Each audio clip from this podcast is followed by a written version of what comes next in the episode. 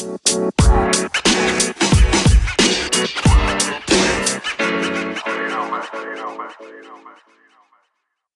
hallo, ähm, herzlich willkommen bei Sinn und Sinnlos. Ähm, heute ähm, strahlen wir euch schon Samstagabend aus, damit ihr euch den Podcast am Sonntag in aller Ruhe anhören könnt. Ähm, kundenfreundlich, wie ihr es gewohnt seid von uns. Heute geht es um gesellschaftlichen Zusammenhalt. Wir wollen fragen, ähm, wie ist denn im Moment so das mit dem Zusammenhalt in unserer Gesellschaft? Ähm, was für Grundlagen bra brauchen wir denn dafür? Was sind so Basics? Die hat der Nikolaus rausgesucht. Und und dann wollen wir am Ende nochmal zwei Entwürfe vorstellen, die wir interessant fanden als ähm, Erzählungen für den gesell gesamtgesellschaftlichen Zusammenhalt und diskutieren am Ende noch so ein bisschen, ähm, auf welcher politischen Ebene oder auf welcher geografischen oder Verwaltungsebene ähm, so eine Erzählung stattfinden könnte. Fangen jetzt erstmal an mit, ähm, wie sieht denn der Zusammenhalt in, der, unserer Gesellschaft aus? Nikolas, ähm, was siehst du denn da gerade für Probleme oder Trends? Ähm, also ist natürlich ein sehr, sehr großes und, und vielschichtiges Thema. Ähm, ich denke mal, wir beschränken uns erstmal auf Deutschland. Äh, insgesamt haben die meisten Leute, glaube ich, das Gefühl, dass der gesellschaftliche Zusammenhalt in den letzten Jahren eher zurückgegangen ist. Insbesondere über den Trend des Populismus, ja, über den Aufstieg der AfD ähm, die große Frage der Migrationskrise, äh, ich glaube, das hat offenbart, dass die, Deu äh, dass die Gesellschaft insgesamt da so ein bisschen auseinandergerückt ist. Ähm, und da ist natürlich jetzt so die Frage, was sind Treiber davon? Äh, was, was könnte das äh, verursacht haben? Und ähm, wie kann man der Gesellschaft irgendwo wieder so ein bisschen Zusammenhalt geben? Ja. Ähm, und ich denke, ein ganz großer Treiber davon ist, sind ja, soziale Ungleichheiten einfach. Ich komme ja selber aus dem Osten, hatte ich ja schon ein paar Mal erwähnt, glaube ich. Noch gar nicht. Du kommst aus Dresden, oder? Ja, tatsächlich. Ähm, und aus dem Umfeld ähm, von meinen Eltern, jetzt aus meinem Umfeld äh, im Osten eher nicht, aus, aber aus dem Umfeld von meinen Eltern, hat sich schon in den letzten ja, in der letzten Zeit ergeben, dass viele Menschen das Gefühl haben, irgendwie abgehängt zu sein und irgendwie nicht mehr, nicht mehr zum ja, zur hohen Klasse der Gesellschaft zu gehören, sondern stattdessen Bürger zweiter Klasse zu sein. Ähm, was ja aus meiner Sicht jetzt ähm, überraschend kommt irgendwo, weil an sich ist für mich jetzt erstmal kein Grund offensichtlich dort zu sehen. Ähm, aber Fakt ist, dieses Problem existiert, äh, vor allen Dingen im Osten. Ja. Ja, ein weiterer Grund ist für mich, also ein großer Grund deutschlandübergreifend, ist der die Individualisierung, was jetzt für uns also erstmal eine gute Sache ist, freiheitlich gesehen, weil Freiheit, mehr Freiheit oder mehr persönliche Entfaltung, Wegfall von gesellschaftlichen Zwängen, ist erstmal was Gutes. Aber ähm, ich bin auch der Meinung, irgendwo gibt es einen, einen Punkt, wo eine Gesellschaft ähm, gemeinsame Sachen braucht, auf die sie sich einigen kann oder eine Fall. gemeinsame Basis hat. Vielleicht war das früher so in den 70ern, 80ern der Tatort sonntagsabends, den vielleicht jetzt eher weniger Leute gucken. Aber nur so ein einfaches Beispiel, was jetzt vielleicht auch nicht ganz ernst gemeint ist, aber wo sich Leute halt darauf verständigen können. Heute, äh, heutzutage guckt keiner mehr Fernsehen, sondern, oder der Jüngeren guckt keiner mehr Fernsehen, ähm, sondern äh, die, man guckt sich verschiedene andere Sachen irgendwo an, aber man hat jetzt keinen, keinen einzelnen Bezug, Bezugspunkt mehr. Ähm, Leon, wie, wie, siehst, wie siehst du das äh, mit der Individualisierung? Ja, ich denke, das sind ein paar interessante Punkte, ähm, die, die sicher da äh, einen großen Anteil dran haben. Was ich auch glaube, was den, ge, äh, den Zusammenhalt in der Gesellschaft zumindest stärken könnte, wäre, wenn die Politik ähm, allgemein alle, äh, alle Menschen gleich wahrnimmt äh, und unabhängig von ihrem Einkommen äh, deren Meinung in die Willensbildung in der Politik mit einfließen lassen würde. Mhm, also du siehst dann da, dabei auch einen, einen Grund dafür, warum ähm, manche Leute ähm, gewisse Entscheidungen unterschiedlich wahrnehmen, weil das einfach aus, äh, aus gewissen sozioökonomischen Hintergründen Spielt, ja, jetzt so ein bisschen an auf Lobbyismus, dass irgendwie Wirtschaft sehr, sehr viel äh, Einfluss äh, auf die Politik hat oder sehr reiche Leute mehr als arme? Nein, einfach, äh, das, äh, das haben Untersuchungen ergeben vom Deutschen Institut für Wirtschaftsforschung, dass äh, wenn, wenn jetzt äh, Menschen mit einem geringen Einkommen eine bestimmte äh, Politik sich gerne wünschen, dann äh, verringert das eigentlich nur den, äh, die Möglichkeit, dass das umgesetzt wird, während wenn die obersten Einkommensschichten was fordern, dass die Wahrscheinlichkeit, dass das tatsächlich umgesetzt wird, auch, äh, dass dann die, die Wahrscheinlichkeit deutlich höher ist. Und ich glaube, solange dieses Problem besteht, äh, kann diese Spaltung der Gesellschaft nur vorangetrieben werden. Und mhm. nicht gelöst. Ja. Das heißt, das heißt, wir haben als Probleme einerseits haben wir ähm, sozioökonomische ähm, Probleme, also wirklich reale, reale Repräsentationsprobleme. Ähm, zum anderen, äh, was dass sich Leute quasi vereinzeln in der Gesellschaft, vielleicht auch ver, vereinsamen, weil man nicht mehr so ein, sich in, vielleicht nicht mehr in einen größeren Kontext sieht, sondern vielleicht auch, auch die Person so ein bisschen zurückgeworfen wird. Und ähm, ja, Nikolas hat sich jetzt ein paar Gedanken gemacht. Was könnten denn jetzt zum Beispiel Grundlagen sein dafür, das zu verbessern? Das sind jetzt viele verschiedene Sachen, manche mehr praktisch, manche eher ein bisschen abstrakter. Aber sag doch einfach mal, wo, ähm, was da deine, so deine Ideen zu waren. Ja, äh, wie schon gesagt, meine Ideen, die sind ähm, sehr breit gefächert. Ich glaube, äh, man, man muss da verschiedene Initiativen ergreifen. Ich denke, essentiell zur Demokratie und auch eben zum gesellschaftlichen Zusammenhalt sind äh, oder ist irgendwo ganz viel Diskussion und, und Einbindung von den Menschen. Ähm, das passiert auf der einen Seite durch Bildung einfach, meiner Meinung nach. Ähm, wenn die Menschen das politische System verstehen äh, und auch das gesellschaftliche System, fällt es denen, glaube ich, deutlich leichter ähm, ja, zu erkennen, äh, was notwendig ist und, und wie man Sachen angehen kann, ähm, was wiederum dann Spaltung verhindert. Ja. Äh, auf der anderen Seite, glaube ich, ist ein großes Problem heutzutage so, dass so Communities, die früher Bestand hatten, weggefallen sind. Also ähm, die Kirche als Com Community. Genau, also tatsächlich, als das Hood. war auch mein, mein erster Gedanke. Ähm, heutzutage aus meiner Generation jetzt kenne ich relativ wenig Leute, die noch ähm, stark in der Kirche involviert sind. Troben. Ähm, ja, ein, ein Mitbewohner von uns, Troben. Ähm, genau. Ähm, und irgendwie muss das ersetzt werden, ja. Äh, ich habe das Gefühl, heute hängen viele Leute zusammen äh, im Internet rum, jeder so auf seiner individuellen Schiene. Ähm, aber wo ist so das verbindende Element? Ja. Und wenn man da irgendwie wieder mehr es schaffen kann, stärker die, die, die Vereinsarbeit vielleicht hervorheben, ich glaube, das würde da stark helfen. Ja. ja. Ähm, Tatsache ist auch, jedenfalls meiner Meinung nach, dass das Internet einfach kein adäquates Medium ist, äh, um sich auszutauschen. Ja, Vereine und sowas sind da viel eher geeignet, weil man halt von Person zu Person spricht und, und keiner würde sich im echten Leben so verhalten wie im Internet. Da ja. würden jetzt aber Aktivisten wahrscheinlich widersprechen, dass sie durch das Internet oder gerade durch das Internet eine viel größere Reichweite für ihre Partikularinteressen bekommen, weil es ähm, vielleicht in der Nachbarschaft jetzt vielleicht keinen gibt, der das gleiche Problem hat oder die gleiche politische Forderung hat. Aber gerade durchs Internet, dass sich halt weltweit Leute quasi finden, die das, das teilen. Ist, das ist auch sehr, sehr gut, aber wie du jetzt gerade im letzten Satz auch gesagt hast, die das teilen. Es, es führt halt dazu, dass du diese Bubbles, ähm, die, die gesellschaftlichen Blasen einfach nur verstärkst. Also die Suchmaschinen, äh, soziale Medien, alles sind eigentlich darauf, äh, alles im Internet ist darauf ausgerichtet, dass wir im Endeffekt uns das angucken, was wir sowieso schon interessant finden und nicht mit anderen Meinungen konfrontiert werden. Und das ist eben gerade der Unterschied zu, wenn man jetzt mal jemanden im echten Leben trifft äh, und mit dem diskutiert ja, und, und auf einer angemessenen Basis und äh, ja, angemessenen Umgang, Umgangsweisen äh, mit dem diskutiert. Guter Punkt. Ja, ähm, genau. Und äh, noch eine Idee, die ich irgendwo hatte, war. Die du irgendwo hattest. Ja, die ich irgendwann mal, irgendwo und irgendwann mal hatte. Ähm, ich habe das Gefühl auch, dass, dass die Welt heutzutage extrem komplex ist irgendwo und dass viele Menschen es nicht mehr so ganz verstehen, äh, was dann wiederum zu Verschwörungstheorien führt. Eine, also ist meine Erklärungsweise so ein bisschen als andere, also ja, kann ich mir ehrlich gesagt nicht vorstellen, wie das zustande kommt.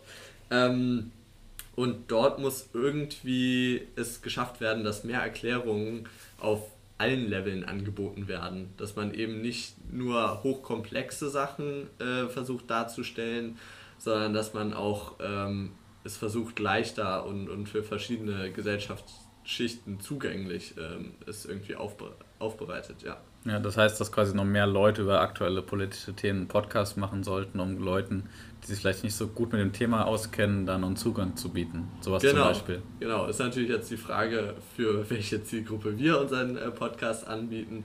Äh, ob wir, also wir, wir bedienen wahrscheinlich auch einer ja, gewissen Ebene mit unserem äh, Podcast. Aber insgesamt muss einfach, äh, müssen Fakten über diese Welt, Nachrichten über diese Welt irgendwie in alle Gesellschaftsschichten irgendwie vordringen. Und ich glaube, eine Möglichkeit, das zu erleichtern, wäre, Erklärungen auf, auf verschiedenen Levels ja. häufiger anzubieten. Ja.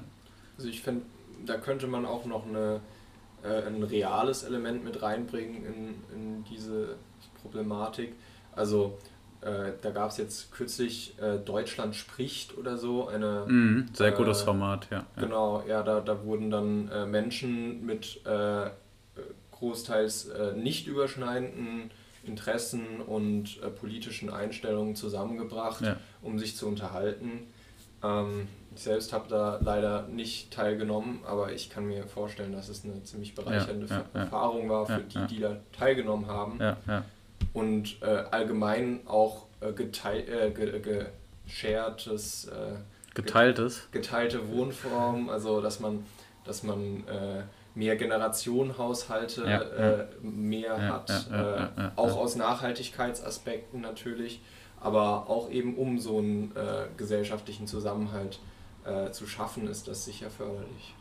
Also wir haben das so in der Vorbereitung besprochen und danach fiel mir so spontan ein, so als Zusammenfassung, man muss quasi es wieder hinbekommen, dass die Leute, auch wenn sie vielleicht in verschiedenen ähm, Alltagssituationen unterwegs sind oder in verschiedenen Kreisen, dass die Leute sich trotzdem, äh, dass man als Politiker oder als, äh, als, äh, als Gesellschaftsakteur eine Erzählung findet, wo sich alle Menschen drin wohlfühlen, die demokratisch ist, die zielgerichtet ist die auch ähm, sich verändern kann, aber die halt inklusiv ist und Leute zusammenführt und nicht ähm, keine Erzählung, die sagt quasi, es gibt die einen und die kämpfen gegen die anderen und die zwei haben zwei Interessen, eins und null und die kämpfen dann gegeneinander.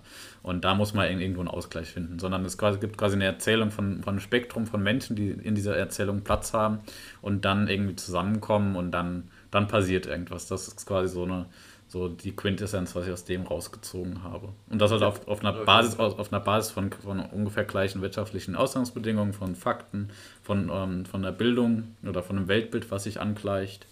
Ja. Ähm, genau. Was ich glaube, was auch noch wichtig ist, ist, dass die Menschen wissen, wer noch in diesem Land so lebt. Also wie andere Menschen auch leben, ja. dass man äh, aus seiner Blase rauskommt und da gab es ja jetzt also auch wieder Begegnungen einfach. Begegnungen und äh, kürzlich gab es ja jetzt äh, wieder den Vorstoß, dass man einen Wehrdienst äh, einführt. Ähm, äh, das fand ich insofern interessant, dass es mit einem Zivildienst verbunden war. Und äh, das finde ich durchaus äh, ein Thema, das man diskutieren kann. Ist es denn vielleicht sinnvoll, dass man die Jugendlichen, nachdem sie aus der Schule kommen, dazu verpflichtet, ein Jahr Zivildienst zu machen? Äh, ich möchte das äh, mit dem Wehrdienst ausklammern. Mhm, ja, das, ja, äh, ja, genau.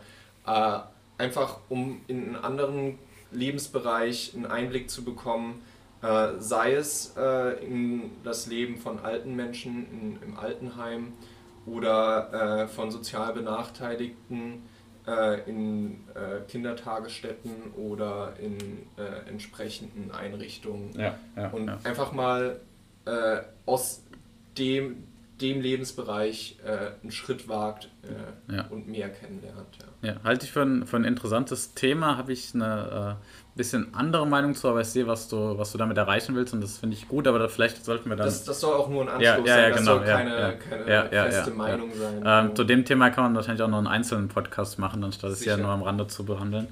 Ähm, wir wollen jetzt mal noch ein bisschen drauf eingehen. Ja, was gibt es denn? Ich habe eben von Erzählungen gesprochen, die alle Leute mit einschließen sollen, die eben demokratisch und zukunftsgewandt sind. Und was gibt es denn da? Was hat man denn da schon für Ansätze? Und wir haben uns jetzt mit zwei Ansätzen beschäftigt. Die haben wir beide ein bisschen, bisschen kritisch gesehen. Ich kann, ich kann das mal kurz umreißen. Ähm, das eine, ähm, ähm, das haben wir aus dem Interview von Richard David Brecht mit Diana Kinnert, ähm, sehr äh, junges CDU-Mitglied ähm, kann man auch auf YouTube sich angucken. Und, und sie sagt, dass quasi man, man braucht eine, ähm, eine Gesellschaft, die zusammen irgendwie an der Zukunft baut und ähm, ähm, darauf ausgerichtet ist, quasi zusammen, äh, zusammen sich ähm, Kompromisse zu erarbeiten und ähm, dann wirklich auch ein bisschen konstruktiv ähm, daran geht. Das überschneidet sich so ein bisschen mit, was, was auch Harald Welzer sagt, den man vielleicht auch kennt als Sozialpsychologe, der sagt quasi, dass Leute, es gibt gewisse Bausteine in der Gesellschaft und da sollte man halt zu, im Gemeinwesen demokratisch mit drauf hinwirken, diese Bausteine halt noch weiter zu bauen. Und das, und das, dieses gemeinsame Weiterbauen am zivilisatorischen Projekt stiftet quasi Sinn, stiftet Zusammenhalt. Und wenn man so eine Basis hat, dass man weiß, dass man zusammen was erreichen möchte, dann findet man auch dann findet man auch leichter Kompromisse, beziehungsweise sieht dann vielleicht den Gegenüber oder den politischen Gegenüber dann auch vielleicht mit anderen Augen. Das ist so die, die eine Idee, also sehr zukunftsgerichtet, ähm, bezieht sich dann darauf, dass Leute ähm, eine, eine Wertebasis haben von Werten, die besonders vielversprechend für die Zukunft sind. Also sehr nach vorne gerichtet und sehr, ähm, auch teilweise auch sehr praktisch ähm, motiviert. Habt ihr da Ideen, was das für Werte sein könnten oder was wär, woran denkt ihr da bei euch, was das für Werte sein könnten? Also ich weiß, dass in dem Interview äh, die Leitkultur extra davon abgegrenzt wurde, ja, ja, von diesem ja. Konzept. Aber äh, meine Frage ist da schon, inwiefern diese Abgrenzung tatsächlich äh, also wirklich real ist. Also, nee, ich glaube, die, die, die viel wichtigere Frage ist quasi, ähm, wer, wer entscheidet quasi, wer, welche Werte sind sinnvoll für die Zukunft und welche nicht, weil das hängt ja auch davon ab, welches Bild man von der Zukunft hat und in welche Richtung man will. Und dann kommt man ja dann auch irgendwie wieder an, an einen Punkt zurück, wo man sagt, ja, es gibt dann verschiedene Werte, aber was machen wir denn jetzt damit?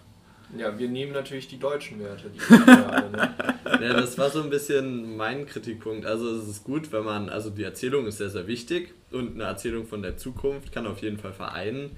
Aber das setzt ja voraus, dass man sich heutzutage schon einigt äh, auf eine Zukunft, die Ja, genau, das ist so ein bisschen ein geschlossener Kreis. Wenn man sich schon einigt auf, auf ein gemeinsames Fortbauen an der Zukunft, dann kann man das vielleicht besser machen, aber man hat sich ja schon geeinigt und wir brauchen ja eine Grundlage, auf der wir uns einigen können. Genau, genau. Und ähm, wenn ich mir das heutzutage angucke, sind doch ähm, Zukunftsvisionen jetzt vor allen Dingen hinsichtlich Klimaschutz und wie wir nachhaltig weiter wachsen oder eben auch nicht weiter wachsen wollen wirtschaftlich und äh, in unserem Konsum, die sind, gehen sehr stark auseinander, um es mal so auszudrücken.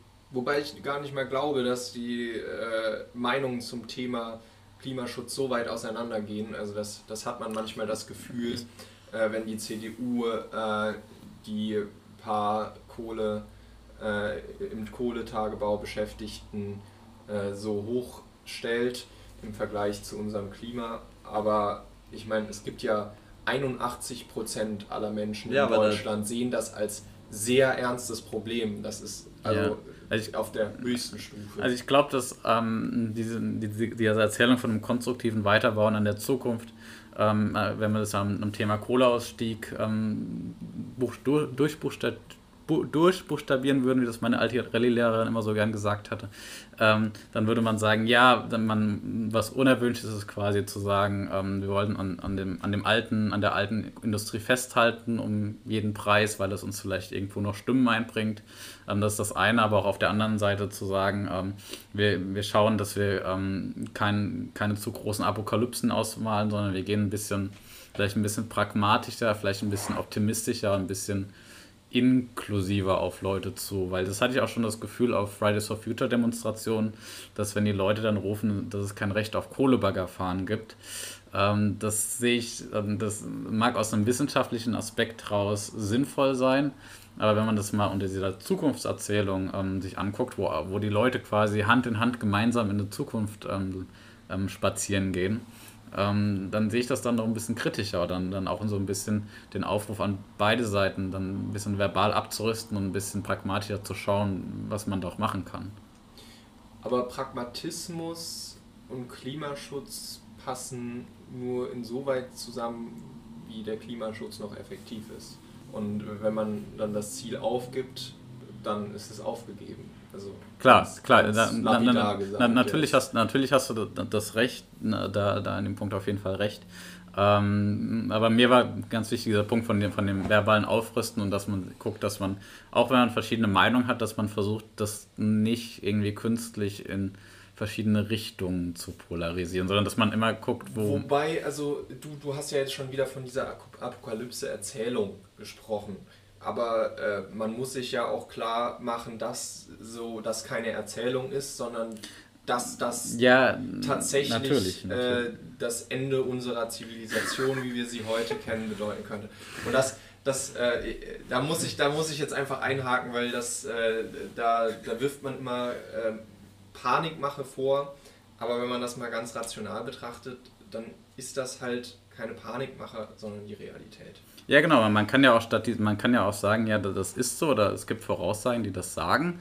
Ähm, ich kann aber dann, ich kann mich einerseits dann in diese Apokalypse verrennen, dass es ganz schrecklich wird und bald läuft die Zeit ab.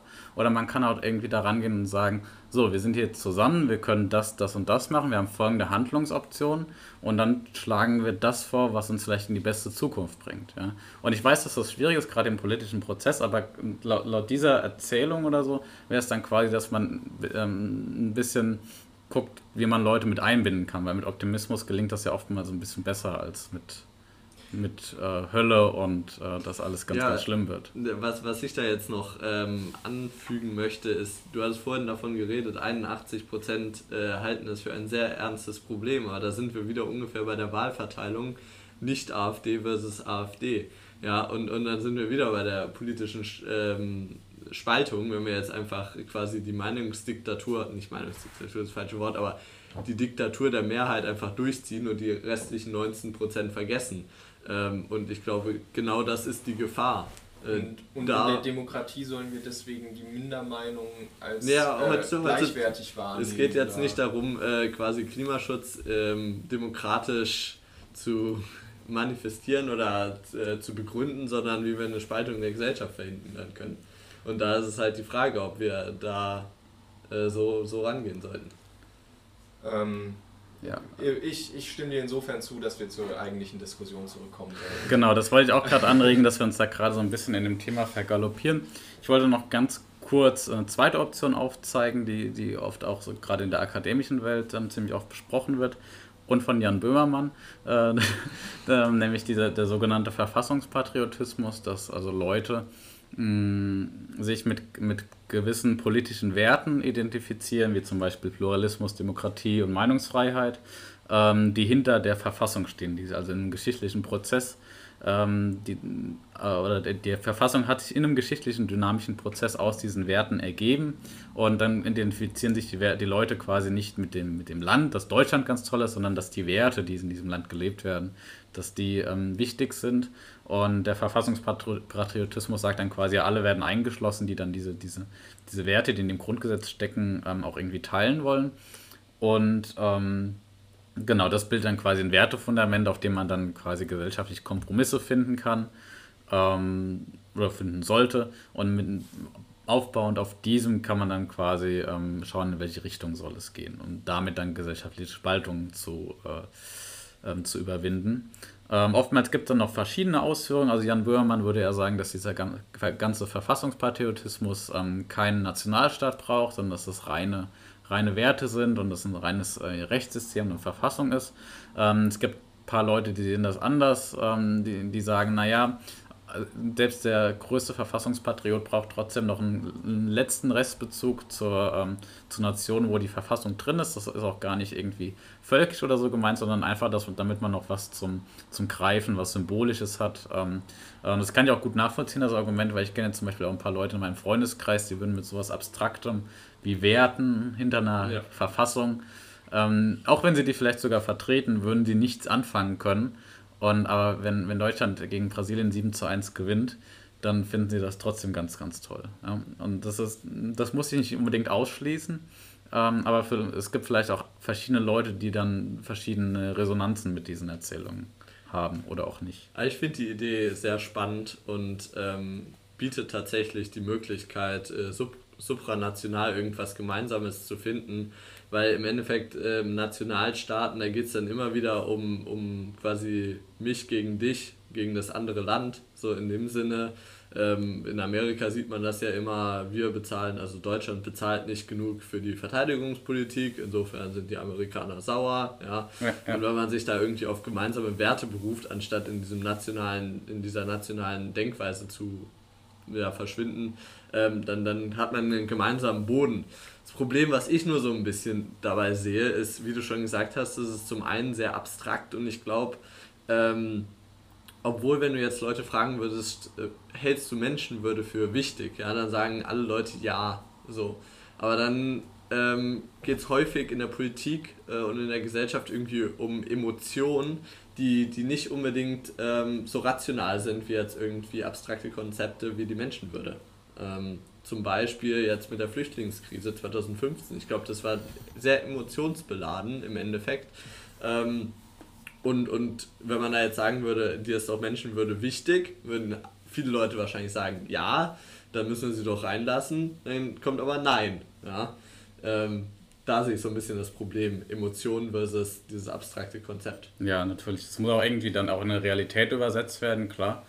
Ähm, aber dieses ganze Konzept ist natürlich auch sehr abstrakt, auch ein bisschen theoretisch aufgeladen, aber ich ja, glaube in, halt in, der, in der Praxis, dass das auch bei vielen Leuten schon da ist, dass sie sich ja. halt extrem mit vielen Werten identifizieren, die auch schon für andere selbstverständlich ist.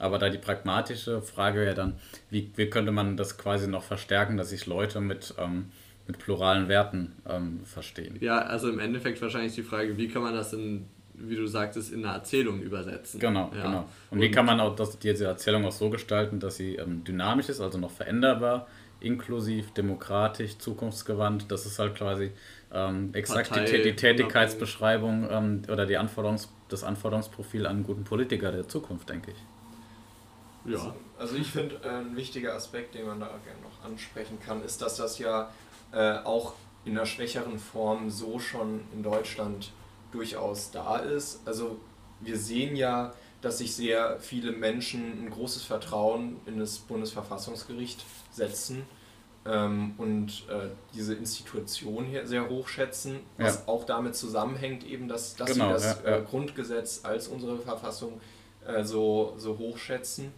Und ähm, ich sehe das nicht nur als wünschenswert, äh, ohne jetzt auf das, das äh, größere, den Verfassungspatriotismus äh, zu kommen, sondern so eine gewisse Identifikation mit der Verfassung halte ich für für die Stabilisierung unseres Staates sehr wichtig. Ja, stimme ähm, ich absolut zu. Weil eine, eine Verfassung, die kann ja nicht durchgesetzt werden, wenn äh, sie keinen Rückhalt in der Gesellschaft hat. Wenn die Bundesregierung gegen das äh, Grundgesetz verstößt und ähm, das Bundesverfassungsgericht diesen Verstoß äh, feststellt, anprangert, aber äh, die Regierung interessiert das nicht, dann äh, kommt es darauf an, ob, das, ob die Bevölkerung diese, diese, dieses Problem sieht oder ob sie sich dann denkt, ja, die Verfassung, das ist ja sowieso nur ja, so ein genau. uraltes ja. Dokument, das ja, hat genau. für mich nichts zu sagen. Genau. Ja, wenn wir, womit wir auch dann langsam zum Ende kommen, ähm, ich würde das gerne so ein bisschen eine Synthese betreiben und, und sagen, dass bei diesen zwei Sachen, also diese, diesen Zukunftswerten und auch diesem Verfassungspatriotismus, das muss sich auch nicht ähm, grundlegend unterscheiden. Es kann ja auch sein, dass man auf demokratischen und pluralen Werten, dass die ein, zentrales, ein zentraler Fakt sind, auf dem man eine Zukunft aufbaut, dass man sagt, ähm, wir nehmen das, was wir in der Zukunft machen wollen, muss diesen Anforderungen genügen, die halt auch in unserer Verfassung stehen. Das wäre natürlich sehr, sehr schön, wenn das so wäre. Und ähm, genau, eine Frage an euch, wo ihr uns auch gerne Feedback geben könnt. Was denkt ihr denn? Welche Erzählung ist auf ähm, lokaler oder regionaler Ebene, auf nationaler Ebene oder auf europäischer Ebene am inklusivsten oder am zukunftsfähigsten? Oder welcher Erzählung ähm, rechnet ihr das meiste Potenzial zu oder welche teilt ihr am meisten? Genau. Wir freuen uns über viel Feedback zu der Sendung. Ist ein Thema, wozu, denke ich, jeder was sagen kann, wo jeder auch ein Gefühl oder eine Meinung zu hat. Und ähm, genau, wir verabschieden uns bis nächste Woche. Dann machen wir, denke ich, mit, mit dem Bildungsthema weiter. Und ähm, schöne Grüße aus Mannheim. Auf Wiedersehen.